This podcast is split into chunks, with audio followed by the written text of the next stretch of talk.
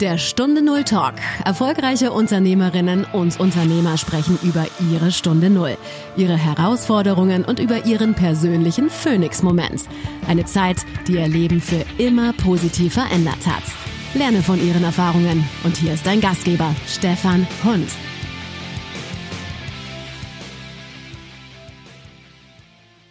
Was war für dich der Moment, an dem dein erstes erfolgreiches Leben zu Ende gegangen ist und für dich der große Turnaround kam? Als meine taiwanesische Ex-Frau mir gesagt hat, dass sie mit unserem gemeinsamen Sohn wieder zurück nach Wien zurückkehren möchte. Das war der Turnaround.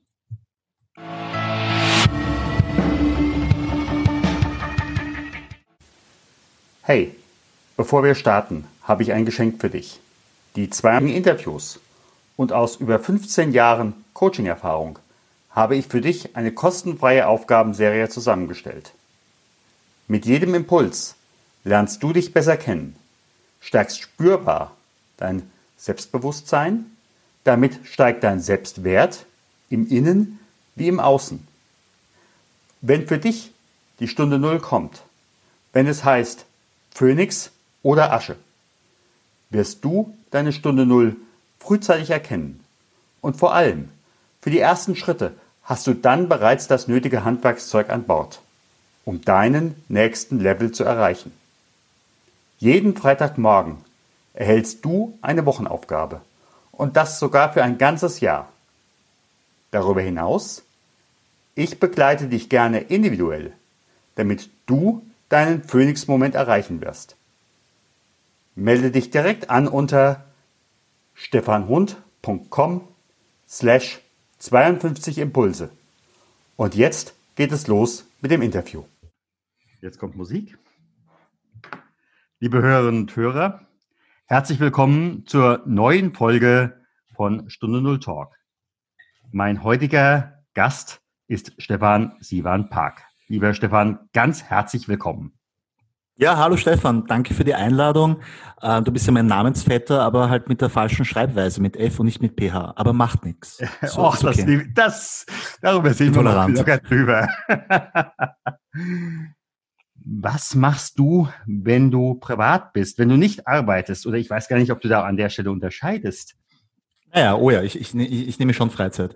Ähm, naja, wenn ich Zeit habe, dann treffe ich mich mit Freunden gerne zum Essen ähm, ich investiere wirklich sehr viel von meinem verdienten Geld ins Essen. Ja? Also ich koche eigentlich kaum, was natürlich schade ist, aber ich erkläre dir auch, warum ich nicht mehr koche. Und zwar, ich habe zwei Jahre, äh, war ich Gastronom. Ja, ich habe eine die erste Korean Fried Chicken Bude in Wien eröffnet und habe wirklich für zweieinhalb Jahre jeden Tag, Montag bis Sonntag, Hühnchen frittiert, ja, und teilweise sogar mit dem Moped ausgeliefert. Und ich habe von, von der Küche so die Nase voll, wirklich, ja, komplett voll. Das du zu gut verstehen. dass ich äh, nicht mehr selbst koche, ja, sondern einfach nur essen gehe. Und ist klar, das ist extrem teuer und da geht wirklich ein Großteil meines äh, Gehalts flöten, also das, was ich verdiene. Aber das ist es mir auch wert, ja. Also Essen ist ein ganz großes Thema für mich. Ja, gut, Essen gehe mit Freunden und äh, und den Großteil meiner Zeit verbringe ich, meiner Freizeit verbringe ich natürlich mit meinem neunjährigen Sohn Felix. Ja, das genieße ich sehr. Du hast gerade eben gesagt, früher die äh, Frittierbude mit den Auslieferungen. Aber was machst du jetzt? Was muss ich jetzt haben wollen, um jetzt dein Kunde zu werden? Ich bin Copywriter. Was ist, was ist ein Copywriter? Werbetexter. Ja? Das heißt, ich schreibe Texte für Unternehmen, die mehr Umsatz bringen sollen. Ja? Was ist die Definition von Copywriting? Copywriting ist Verkauf in schriftlicher Form. Das heißt, meine Spezialität ist es, ausschließlich Texte zu verfassen, die mehr Umsatz bringen. Ja, das sind Texte für deine Website, das sind Texte für die Ads, das sind Videoskripte, das sind Texte für Investoren, Slideshows, ja, um Geld zu generieren, um Geld zu gewinnen von Investoren. Ja, also das ist meine Spezialität und das ist der Grund, warum ich als Copywriter ein Vielfaches mehr verlangen kann als beispielsweise Content Writer, also äh, Leute, die äh, Blogartikel schreiben. Ja, Blogartikel haben das Ziel, ähm, deine Zielgruppe zu informieren. Ja, das ist mhm. gut und wichtig und Vertrauen zu schaffen. Aber meine Spezialität ist es, Texte zu schreiben, die unmittelbar Umsatz bringen. Das ist der Unterschied. Mhm. Das heißt also, du zielst auf Kopf und Herz und erreichst das Portemonnaie. Genau, also mein, mein Slogan ist, meine Worte öffnen die Herz- und Geldbörsen meiner Kunden. Und so ist es. Das ist doch klasse. Das ist doch klasse. Du hast ja an der Stelle einfach auch nochmal einen Turnaround gehabt, der da wahrscheinlich auch damit zu tun hat, wo du einfach sagtest, äh, deine Frau, äh, oder Ex-Frau kommt mit deinem Sohn zurück. Wie war das für dich? Äh, ja. Auch emotional. Ja, also emotional ist ein, ein wichtiges Stichwort. Ja. Für dich als Information. Also ich war verheiratet mit der Mutter von meinem Sohn. Also sie kommt aus Taiwan für fünf Jahre. Wir waren in Wien gemeinsam. Es war sehr schwierig. Also wir, wir sind ganz, ganz ehrlich gesagt, waren wir wahrscheinlich die inkompatibelsten Menschen, ja, die jemals verheiratet waren in der Geschichte der Menschheit. Ja, das, also die Ehe war wirklich eine Katastrophe von Anfang bis zum Ende. Und warum haben die es eigentlich fünf Jahre so lange eigentlich ausgehalten? Ja? Wir haben wirklich jeden Tag gestritten. Der Grund ist folgender, und zwar, meine Frau ist halt aus Taiwan, ja, und wir haben einen gemeinsamen Sohn. Und ich habe gewusst, wenn wir uns dann scheiden lassen, dann wird sie halt mit unserem gemeinsamen Sohn halt nach Taiwan zurückkehren, weil es dann in Wien nichts geben, geben würde, ja, dass sie hier halten würde. Ja. Das habe ich auch verstanden. Aber der Leidensdruck war dann irgendwie schon so groß bei mir und ich habe auch gesehen, das hat, ist ja nicht gut für ein Kleinkind, ja, wenn die eigenen Eltern jeden Tag streiten, ähm, dass ich dann die Notleine, also die Notleine, was? Notleine, ja. Ja, ja, genau, richtig. Ja, Copywriter, ja, super, super, super, super eloquent, bravo. Ähm, ja, also dass ich dann halt Stopp gesagt habe und wir müssen uns jetzt scheiden lassen. Das haben wir dann auch getan und sie ist dann mit dem Kleinen dann äh, nach Taiwan gezogen. Und für mich war klar, dass ich unseren gemeinsamen Sohn aufwachsen sehen möchte. Ja. Und das war dann wirklich der Katalysator für mich, selbstständig zu werden. Ja. Also äh, ich habe mich dann selbstständig gemacht als Social Media Manager, ja, der nur remote arbeiten wollte. Ja. Meine Kunden waren dann alle aus Deutschland, Österreich und der Schweiz. Und ich habe ungefähr ein halbes Jahr gebraucht, ja, um ausreichend langfristige Kunden zu akquirieren, für die das in Ordnung war, ja, wenn ich ausschließlich remote für die arbeite. Ja. Und in Sachen Social Media kann man eigentlich eh alles remote erledigen. Und als das dann fertig war, bin ich dann sofort ja, nach, nach Taiwan gezogen und ähm, habe auch sehr viele Sachen verkauft. Ja. Also das Ziel war, okay, also der Plan war, ich lebe jetzt in Taiwan, ja, komplett für die nächsten ja, zehn Jahre oder so, bis, bis der Felix mit der Schule fertig ist, ja. Und dann sich entscheidet, vielleicht zu studieren oder arbeiten zu gehen, spielt keine Rolle. Aber für mich stand immer fest, dass ich äh, als Vater ihn aufwachsen sehen möchte und ich bin auch seiner Mama sehr dankbar, dass es da überhaupt keinen Rosenkrieg gab ja, oder Streitigkeiten äh, bezüglich des Sorgerechts oder so. Nein, das haben wir sehr äh, zivil gelöst und da bin ich ihr und ihrer Familie sehr, sehr dankbar. Ja. Und ich hatte immer Zugang zu meinem Sohn und, und ja, lange Rede, kurzer Sinn.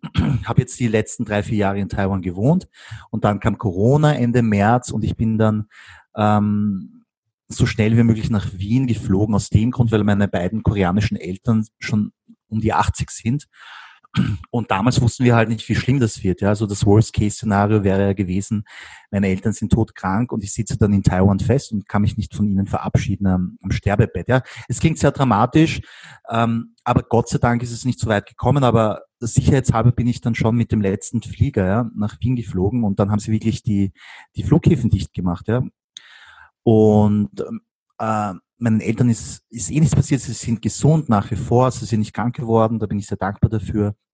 Aber ich bin dann in, in Wien festgesessen, ja. Und mein Sohn war ja, ist ja weiter normal in die Schule in Taiwan gegangen. Und war dann zu der Phase, ich war dann schon zwei Monate in Wien und äh, verstehe mich nicht falsch, ich liebe Wien, Wien ist meine Heimat und habe auch meine Freunde und meine Familie hier. Aber seinen eigenen Sohn dann so lange nicht zu sehen, ist, ist schon schlimm, ja, als Papa. Und ich war dann echt komplett depressiv, ja, für eine Phase, weil ich nicht gewusst habe, wie lange das noch dauern wird, ja. Das war ja nicht absehbar, bis, bis Corona jetzt, also wieder, also bis, bis man wieder fliegen kann, ja. Und dann in dieser Phase, wo es mir dann wirklich extrem dreckig ging, ruft mich dann seine Mama an am Telefon und sagt mir, hey Stefan, ich komme mit dem Felix nach Wien. Ich sagte auch warum. Und zwar ich merke, wenn Felix weiterhin hier in die Schule geht, ja, und das Bildungssystem, das taiwanesische Bildungssystem durchmacht, wird er zu einem gehorsamen Schaf werden, ja. Und das möchte ich nicht für unseren gemeinsamen Sohn. Und deswegen komme ich jetzt her und Felix soll in Wien in die Schule gehen. Und als sie das erzählt hat, ja, ist mir so ein Stein vom Herzen gefallen. Ja. Nicht nur wegen der Corona-Situation, sondern während den letzten drei, vier Jahren, als ich in, in Taiwan gewesen bin, ja, habe ich war ich innerlich komplett zerrissen aus dem Grund. Einerseits, ich habe gewusst, mein Platz ist bei meinem Sohn Felix, aber andererseits habe ich mir auch ja Sorgen um meine Eltern gemacht, weil die schon ein älteres Semester sind und ähm, mir war schon wichtig, ihren Lebensabend zu sehen und mit denen Zeit zu verbringen, so, solange sie halt noch rüstig sind und insbesondere, wenn sie Pflegefälle werden. Und ich wusste nicht, wie ich das lösen soll. Ja. Ich habe zwar einen älteren Bruder, aber ich möchte ihn auch mit dieser Aufgabe nicht alleine lassen. Und als dann, seine, als dann die Mutter, halt, die Kindesmutter, dann mich dann angerufen hat und gesagt hat, ja, wir kommen, dann hat sich diese emotionale Blockade komplett aufgelöst. Ja? Also Felix, der Felix ist jetzt mittlerweile hier, er geht sehr gerne in die Schule, hat Freunde und äh, ich verbringe die Wochenenden mit ihm und mit meinen Eltern. Ja, und das ist so, so wahnsinnig schön. Und ab dem Zeitpunkt, wo dann die Mutter mir das mitgeteilt hat, hat sich alles aufgelöst. Ja, und, und für mein Business, ja, das ist, es war, ich habe so, solche Kräfte ja, entwickelt und äh, war unglaublich fokussiert und ja, bin unglaublich dankbar dafür. Ja, also ja. Mhm. Eine Wahnsinnsgeschichte. In gewissem Maße könnte man ja fast vermuten, auch dein Sohn hat dich quasi gerufen, ja. Ähm, Im Sinne von, ja, hol mich hier raus. Kann sein. Ja, also der Felix war nicht glücklich in Taiwan in der Schule, weil es einfach zu Disziplin, also äh, Disziplin ist halt dort ganz, ganz wichtig. Es ist, Disziplin ist ja grundsätzlich nicht schlechtes, aber man kann es auch übertreiben, ja. Und, und, und, und, die, und, und der Felix war wirklich viel beschäftigter und hatte mehr Stress in der Volksschule, ja, als ich als Unternehmer, ja. Und das ist nicht gut, ja wenn ich das so höre, dann höre ich bei dir auch, da sind auf einmal Werte äh, ins Rutschen gekommen oder Werte auf einmal fragwürdig gekommen geworden. Ähm, wie war das für dich? Hat sich da was verändert? Äh, sagst du auch, ich war, hatte vorher möglicherweise auch falsche Ideale oder ich weiß es nicht. Hm, naja, ich habe schon, ich schon viele Fehler gemacht, ja. Also sowohl als Ex-Mann, als auch als Papa, als auch als Unternehmer. Klar, das schon, ja. Naja, sagen wir es so, es ist ja halt ein unternehmensspezifischer Podcast hier.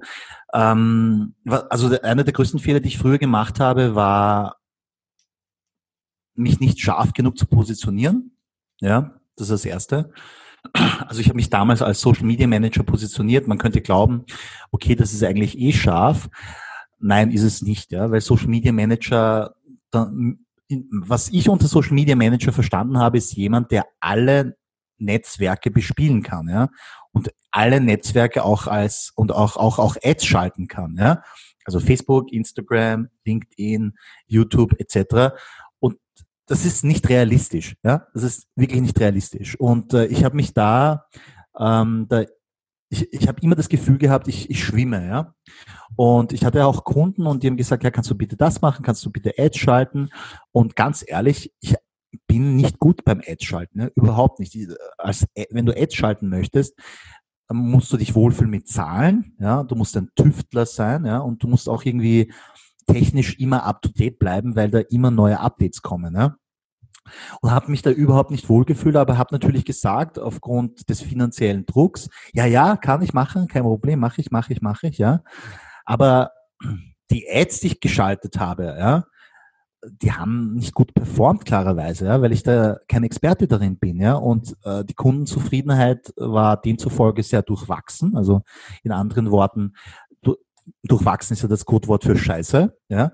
Und ähm, da war niemand zufrieden. Ja, weder der Kunde war zufrieden, noch war ich war ich war zufrieden, noch habe ich irgend habe ich etwas gemacht, was ich gerne mache. Ja, nur ja aus dem Bedürfnis heraus. Ja, ich muss jetzt, ähm, ich muss immer ja sagen zum Kunden. Weil ich Kohle brauche. weil ich Kohle brauche, ja. Und das ist das komplett falsche Mindset. Das ist komplett falsch, ja. Und wenn du halt dieses Mindset hast, dann ziehst du auch tendenziell Kunden an, die sehr fordernd sind und gleichzeitig nicht bereit sind, halt viel Geld auszugeben. Mhm. Ja? Ähm, und das ist die schlechteste Kombination. Ja, aber ja, voll. Aber und gleichzeitig sagst du, ja, klar, ist in Ordnung, den Preis, den du haben möchtest, ja, können wir noch ein bisschen drücken, ja. Und dann arbeitest du wie ein Hund und am Ende bleibt eigentlich fast nichts übrig, ja, oder nicht genug. Und als ich in Taiwan war, gab es dann wirklich Wochen, ja, wo ich, das, das klingt jetzt lustiger, weil ich Asiate bin, aber da habe ich nur Reis gegessen, ja, weil ich keine Kohle hatte, um mir irgendetwas anderes zu kochen oder zu kaufen. Ähm, ja, nur aufgrund dieses Mindsets, dass man, dass man sich einbildet, das Unternehmen, ich muss mich möglichst breit aufstellen, damit ich möglichst viele Kunden bekommen kann. Das ist ein totaler Irrglaube. Es ist, es ist genau das Gegenteil, ja. Je schärfer du dich selbst positionierst, desto äh, ein höheres Gehalt kannst du auch, Honorar kannst du auch verlangen. Warum? Weil von der Außenwirkung die Leute sich sofort denken, okay, der ist wirklich der Experte für diesen sehr nischigen Bereich. Ja, den brauche ich.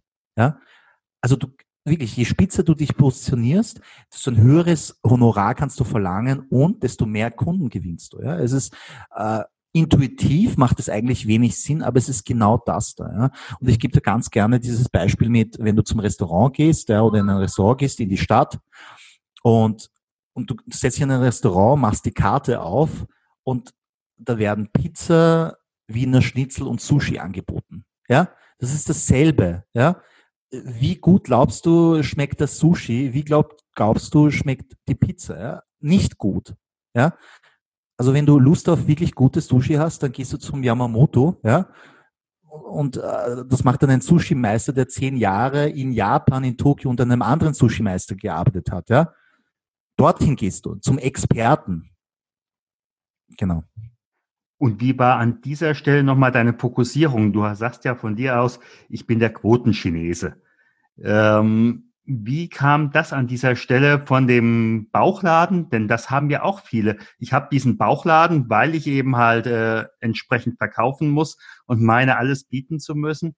Wie war da, war das jetzt erstmal nur dein Sohn, der da kam und du auf einmal sagtest, Mensch, jetzt habe ich so viel Energie oder wie war in diesem Moment deine? Naja, schau, also das ist nicht lange her, ja. Ich, ich bin jetzt 36 Jahre alt und ich bin erst seit drei Monaten fühle ich mich erfolgreich, ja, ganz ehrlich, ja. Ich, noch Info für dich und für deine Zuhörer.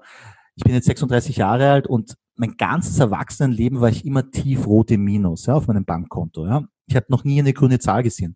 Und erst seit einem Monat mhm. bin ich positiv, ja. Habe mhm. ich habe ich, habe ich ein positives Bankkonto, ja, bin ich im mhm. Plus. Mhm. Das ist irgendwie komplett ungewohnt. Ähm, aber um jetzt auf deine Frage zurückzukommen, ja, okay, die Mama sagt mir, die kommen jetzt bald nach Wien und, das, und ich war da noch nicht erfolgreich, ja, und das bedeutet für mich, okay, fuck, ja, ich muss jetzt wirklich Kohle verdienen, weil Wien ist wesentlich teurer als Taiwan, ja. Gut, also Failure is not an option. Und ähm, ich habe gewusst, ja, ähm, LinkedIn so wird mein Vertriebs- und mein Marketingkanal. Ich konzentriere mich ausschließlich auf LinkedIn. Ja.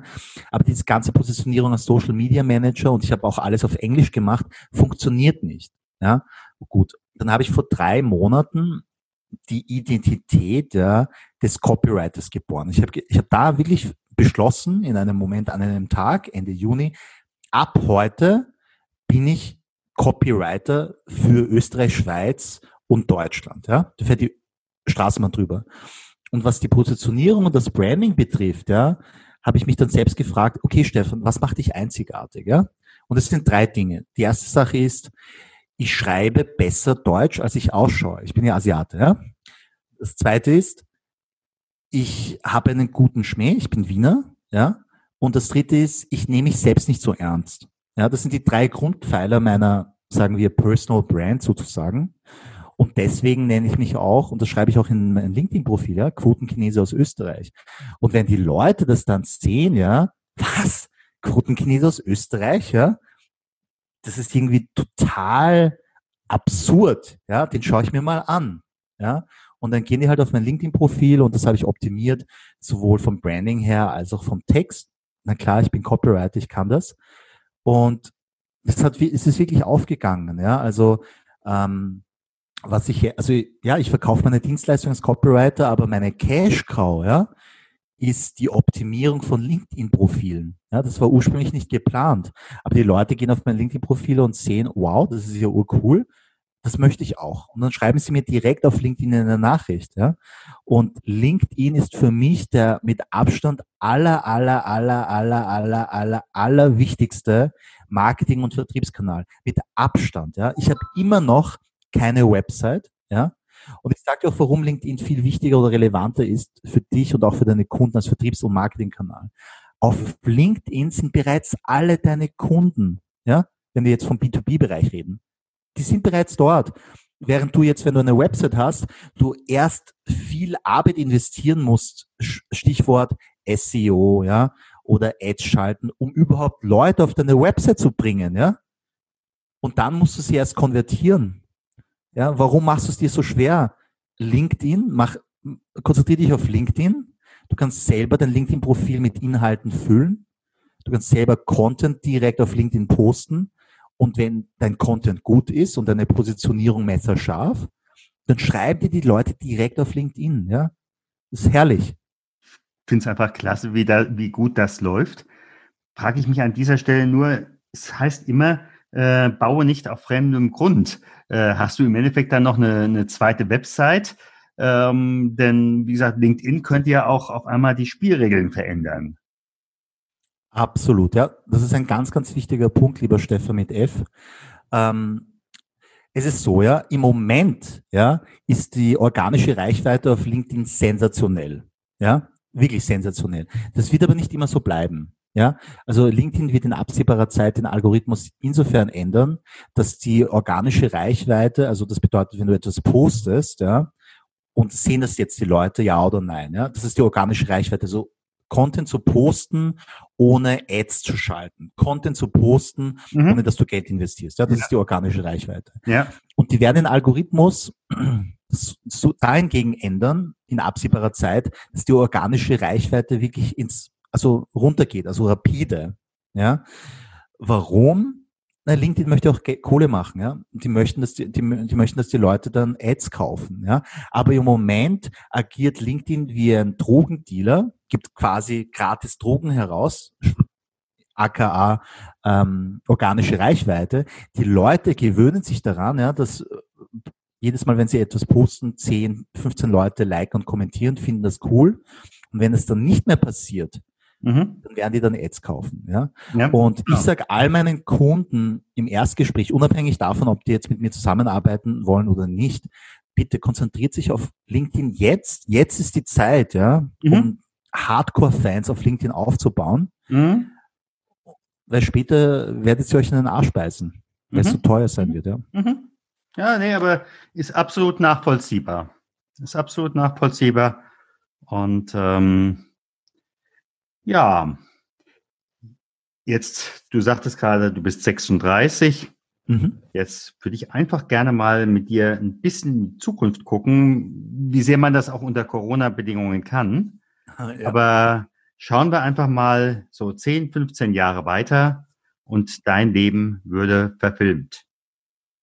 Ging's durch Wien, ging's am großen Zentralkino vorbei und da würde dein Film gezeigt.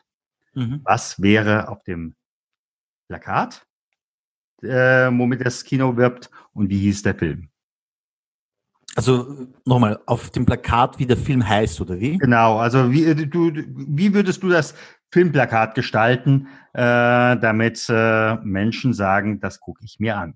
Wahnsinn, Stefan, coole Fragen, ja, die du mir vorher noch nicht gestellt hast. Jetzt bist du mich auf dem falschen Fuß. Lass mich ganz kurz nachdenken, ja? Ganz kurz. Puh. Ich würde den Film Banane nennen. Einfach nur Banane. Ich sage dir auch warum.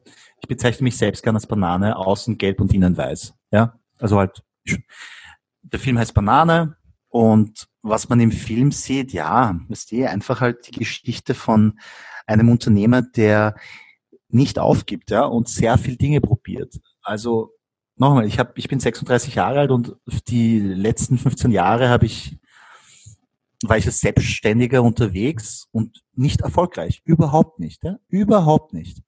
Gar nicht. Überhaupt nicht. Ja?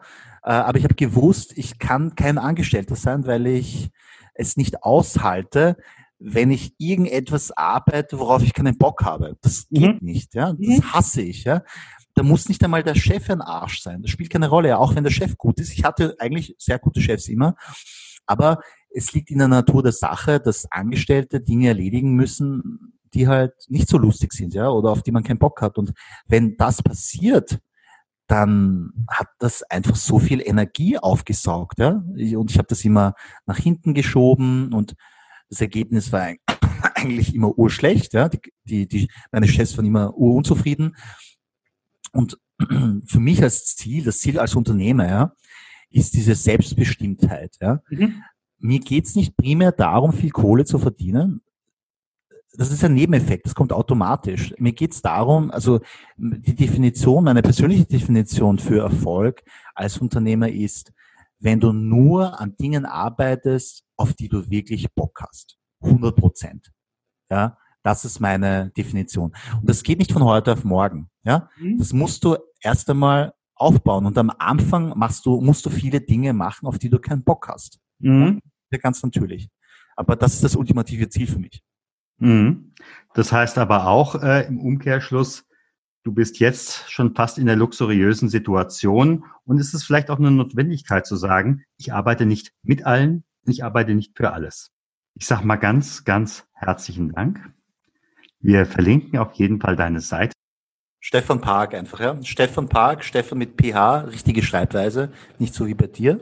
Ja, also an der Stelle sage ich jetzt einfach mal, äh, ich habe mal drauf geachtet und äh, in der Regel sind die, die aus einer evangelischen Tradition kommen, die mit dem F und die aus der katholischen Tradition kommen, die mit einem PH. mhm. Ah ja, genau. Ja, ja, also ja, ich bin katholisch aufgewachsen, noch eine ja. katholische Schule gegangen, ne? da hast du schon recht. Mhm. Ja, du, sehe ich, sehe ich sehr gelassen, äh, ähm, aber das fällt mir einfach an der Stelle auf, da kommen Stimmt. einfach die Traditionen durch und äh, ja. Ja, aber du weißt eh, das ist jetzt nur ein Schmäh, ja, es ist, ist mir ganz wurscht, ob man dich mit F schreibt oder nicht. Komm. also ich sag mal so, wer das vorher nicht rausgehört hat, okay, gut, gut. Sagt, äh, es ist auch ganz klar, wer nicht über sich selbst lachen kann, äh, wird irgendwann ungenießbar. Genau, genau. Innerlich versauern brauchen wir nicht, haben wir im Augenblick im Außen genug. Ja, ganz, ganz herzlichen Dank. Danke, Steffen, für die Einladung. Hat Spaß gemacht. Danke dir. Vielen Dank, dass du beim Stunde Null Talk dabei warst. Auf der Webseite stunde null-talk.com erfährst du noch mehr über den heutigen Gesprächsgast. Dort gibt es auch spannende und interessante Buchempfehlungen der Gäste. Oder lade dir eines der kostenlosen Booklets zu den Interviews herunter.